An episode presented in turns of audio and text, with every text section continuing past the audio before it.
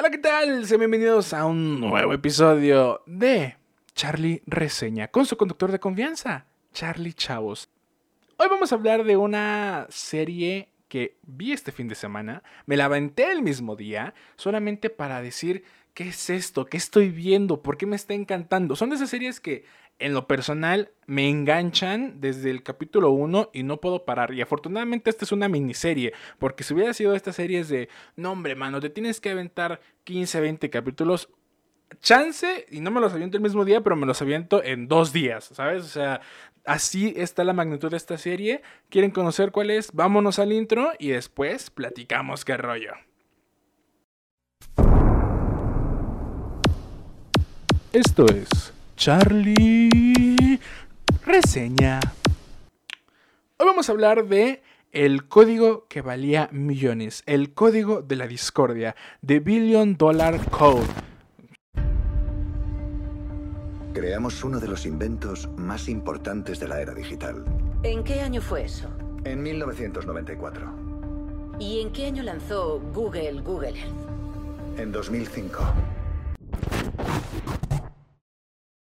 Agregó Netflix, yo creo que tiene menos de un mes, a su catálogo como un estreno que no pasa desapercibido porque son de estas eh, recomendaciones que depende de tu algoritmo de lo que veas en Netflix, te, te, te recomienda, ¿no? Ya sabes de que entras a la aplicación y te sale un tráiler luego, luego, pero ese tráiler tiene que ver también con lo que, pues, con el contenido que tú ves, ¿no? Me pareció muy interesante que me haya recomendado eso Netflix y dije,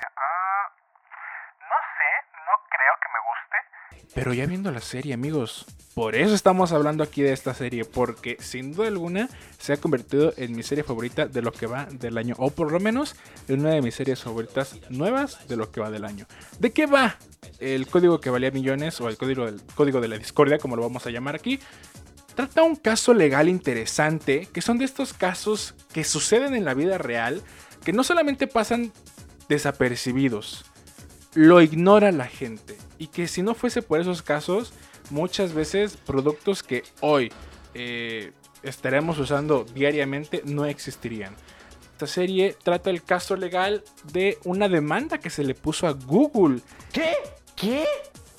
¿Cómo? ¿De qué lo se le demandaba? ¿De qué se le acusaba al señor Jefferson Google? Porque yo me imagino que Google efectivamente es un señor que se llama Jefferson, que su primer, su primer nombre es Jefferson. Pues se le demandaba de plagio.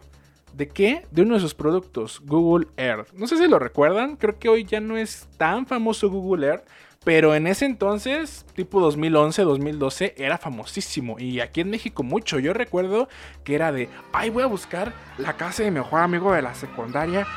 Primaria más bien, estamos hablando de 2013. Ah, vamos a buscar la casa de mi mejor amigo de la, de la primaria en Google Earth. Y me encantaba ver justo el globo terráqueo acercándose lentamente hasta llegar a la casa de mi amigo y poder pues viajar justo, ¿no? Que digo, hoy Google Maps tiene esta opción, ¿no? Pero ¿quién hizo antes Google Earth? ¿Quién hizo, eh, quién, se atrevía a demandar a Google en pleno 2011-2012? Pues se trataba nada más y nada menos que la empresa alemana Terravisión. Ahí parte la serie, con un interrogatorio de ensayo preparando a los demandantes, a los fundadores de Terravisión que nos cuentan su historia de un sistema de búsqueda global, justo como, como Google Earth, en los años 90, en Alemania. ¿Cómo es posible que Terravisión y Google Earth sean absolutamente iguales? Comenzó a principios de los 90 en Berlín. ¿Eso es un algoritmo? Sí, yo sé arreglarlo. Que, que, nace como una forma no de revolucionar la industria informática, sino como una forma de hacer arte.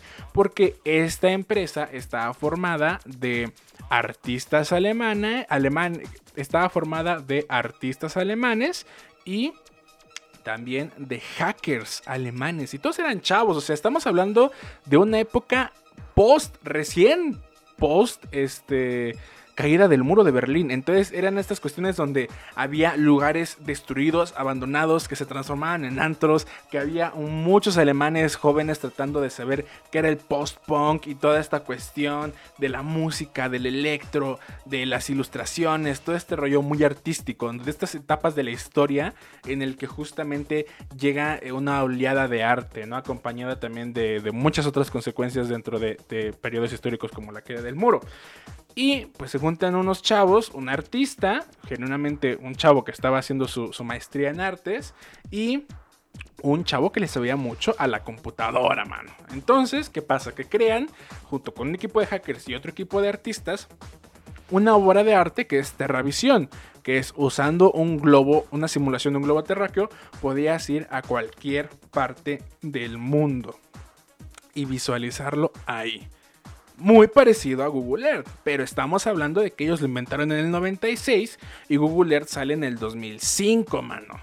Toda esta historia nos la cuenta de manera más breve eh, y concisa y obviamente metiendo un poco de drama y ficción, pues la serie de El Código de la Discordia, donde ves pues todo este proceso de los abogados, quién se cae bien, quién se cae mal de los fundadores, qué ha sido de ellos años después, eh, el gran capítulo final que es el juicio, ¿no? Que es como de quién va a ganar Google, Terravisión, se le va a dar reconocimiento a los artistas, porque era lo que ellos querían, ¿no? E, ellos no querían como tal el dinero, porque muchas veces pasa que empresas grandes encuentran patentes que pueden utilizar, les ofrecen, oye, te doy 5 mil dólares por la patente de tu invento. Y a lo mejor en ese entonces el artista o el que inventa la patente está tan necesitado de dinero o piensa que eso es una gran cantidad de lo que vale su, trabajo y acepta, pero no sabe que la gran empresa va a ser o sea, no puedo decir ni el doble, no puedo imaginar la cantidad que duplica la cifra de la que le ofrecen en un principio, ¿no? Pero justo son estas mañas que te dan coraje ver mientras ves la serie. Yo estaba pegado a mi sillón viéndola horrorizado. O sea, había momentos donde la dejaba de ver porque me, me es una serie muy inmersiva para la gente que no solamente hace arte como el teatro, la pintura, eh, o la gente que se dedica a la tecnología y somos muy geeks y a lo mejor sabemos esos momentos del internet y estos momentos de, del pop, del, del electropop y todo, ¿no? No, o sea, esto si alguna vez has creado tú algo que consideres tuyo, tuyo genuinamente, y lo has visto en otra persona, con esta serie te puedes identificar cañón. Y eso fue lo que me gustó. O sea, es una serie que, que, te, te alegra, que te saca tus enojos, que, que justamente te dan ganas real de no volver a usar Google Maps, de no volver a consumir Google. Dices, wow, ¿por qué siento que odio al buscador más grande de la historia? Y, y, hay mucho misticismo y mucha incógnita a través de este caso, porque justamente buscas tu Terravisión versus Google en Google y no te sale casi nada de información. O sea, si acaso ha, adquirido cierta demanda por o cierta visibilidad este caso por eh, la serie de Netflix, pero en su momento que yo pensaba que, que pintaría para uno de los casos más importantes de la industria, casi casi tipo OJ Simpson, eh, no pasó, no pasó, pasó completamente desapercibido. Y si tú buscas en Google el caso de Terravisión versus Google, no te va a salir casi nada, ¿no? O sea, a lo mejor algunos artículos que hablan de la serie. Y justo es eso, la serie no es una historia de éxito debido a que refleja la perspectiva de, de, de Terravisión, de la gente a la que le, arrebataron su, su producto, su creación los abogados de Google eh, peleando, los abogados de Terravisión también, bueno, la empresa que se llama Artcom eh, hoy en día. Por razones cinematográficas, algunos detalles pues se omiten y otros se simplifican para hacer que, que quepa todo esto en cuatro capítulos. Obviamente, cuatro capítulos de una hora, pues no te van a contar toda la historia de Terravisión o toda la historia de Google o toda la historia de lo que pasó en esos años en los que, cómo llegas de punto A, invento algo en 1994-96 en Alemania y después, años después, lo estoy peleando porque Google me lo robó y nadie conoce a Terravisión más que pocos en Alemania, ¿no? Y todos conocemos a Google Earth como Google, que es lo que le dio el renombre, Google. Si hubiera sido otra cosa, no creo que hubiera sido tan famoso. Los aspectos capitales de la creación de, esta herramienta y el proceso legal sí son bastante cercanos a los hechos reales, eh, según declaraciones de los propios creadores, ¿no? Pero bueno, esta es la serie que yo te recomiendo esta semana. Y pues nada, es todo lo que podría contar sobre esta serie. Me gustó mucho. Creo que Netflix debería de producir estas eh, más casos como este, más series como esta. Y que sin duda deberías de darle una oportunidad. Amigo, amiga, que estás escuchando esto en tu podcast.